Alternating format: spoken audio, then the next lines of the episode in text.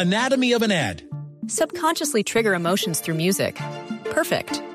Define an opportunity. Imagine talking to millions of people across the U.S. like I am now. Identify a problem. Creating an audio ad is time consuming. Offer a solution. Utilize cutting edge AI. Imagine creating all that in under 30 seconds. Well, we did to create this ad. To learn more about AI in the audio industry, download the white paper from audiostack.ai. Y en este momento tenemos en la línea a Olga Izaza. Ella es directora de políticas públicas de UNICEF y nos va a hablar de una cosa que vale la pena, que es absolutamente digno de RT, y es Sinfonía. Sinfonía, doctor Santiago, eh, es una herramienta que es de conocimiento de, de, todos los derechos, la situación y la evolución de los derechos de las niñas, niños y adolescentes en el país. Y es una manera de darlo a conocer eh, digitalmente. Doctora Olga, buenas noches, bienvenida a la nube. ¿Aló? Para la mesa de trabajo y para todas las personas que nos están escuchando. Bueno, cuéntenos de Sinfonía, ¿cómo funciona Sinfonía? Bueno, Sinfonía, como lo estaba diciendo, es una base de datos muy robusta, tiene en este momento 7 millones de datos sobre la infancia y la adolescencia en Colombia. Y funciona de una manera muy amena y muy fácil de consultar porque está montada sobre una plataforma que construimos las agencias del Sistema de Naciones Unidas que se llama DEVINFO.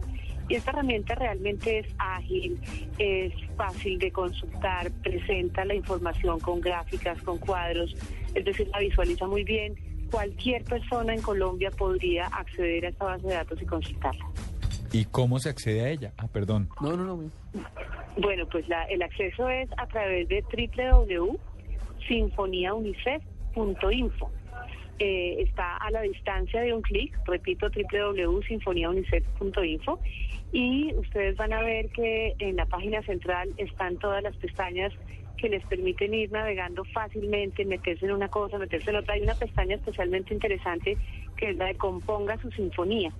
Y si ustedes tienen interés en cualquiera de los temas relacionados con infancia, entran allí y allí van a encontrar un universo de datos y de información para entender mejor la situación de vida de los niños y las niñas en Colombia. Olga, eh, usted mencionaba que pues, es una plataforma robusta que tiene como 7 millones de datos eh, acerca de, de, esta temática. Digamos, los datos, como que, como qué tipo de datos son. Y, y le pregunto es porque quiero entender un poco ¿Para, ¿Para qué sirve Sinfonía? Digamos, es una herramienta solamente de consulta, digamos, con fines investigativos, por ejemplo, si uno está, no sé, haciendo, yo qué sé, una tesis o simplemente quiere como enterarse del panorama de los derechos de, de la infancia en Colombia, o, o, también sirve de pronto para denunciar eh, o para poner en conocimiento situaciones eh, que vulneren los derechos de esta población. Un poco como qué tipo de información hay ahí y, y para qué sirve. Bueno, me... Me encanta esa pregunta porque me permite hablar de muchos sectores de la sociedad. Creo que un objetivo nuestro muy grande por el trabajo que hacemos en UNICEF y por las necesidades que sentíamos era que, por ejemplo, los alcaldes, los alcaldes de las ciudades grandes, pero también de los municipios más distantes y más eh, recónditos de Colombia, pudieran tener información sobre sus niños y niñas para tomar decisiones. Cuántos niños nacen, cuántos se mueren, cuántas niñas están embarazadas, eh, cuántos van al colegio, cuántos están siendo atendidos en programas de protección. Resulta que un alcalde en, un país, en el país no tenía esa información a la mano, hoy ya la tiene.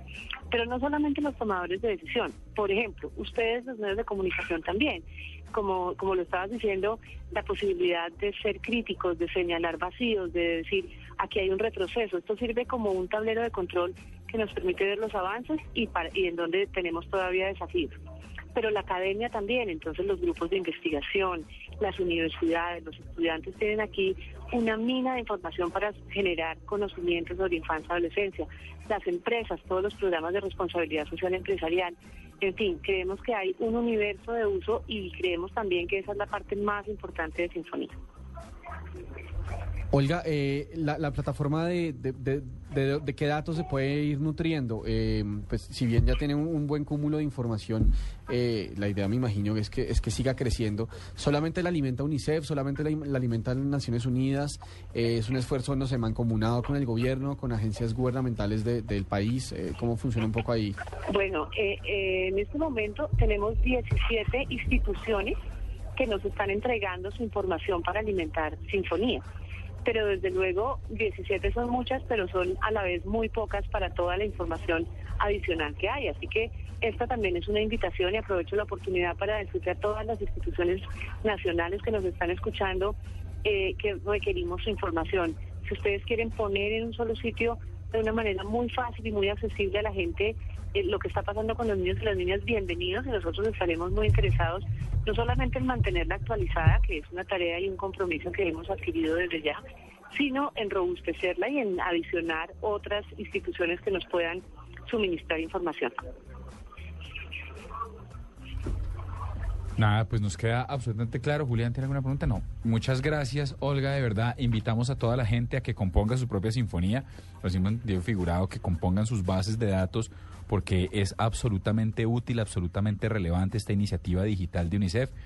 Sinfoníaunicef.org, ¿cierto?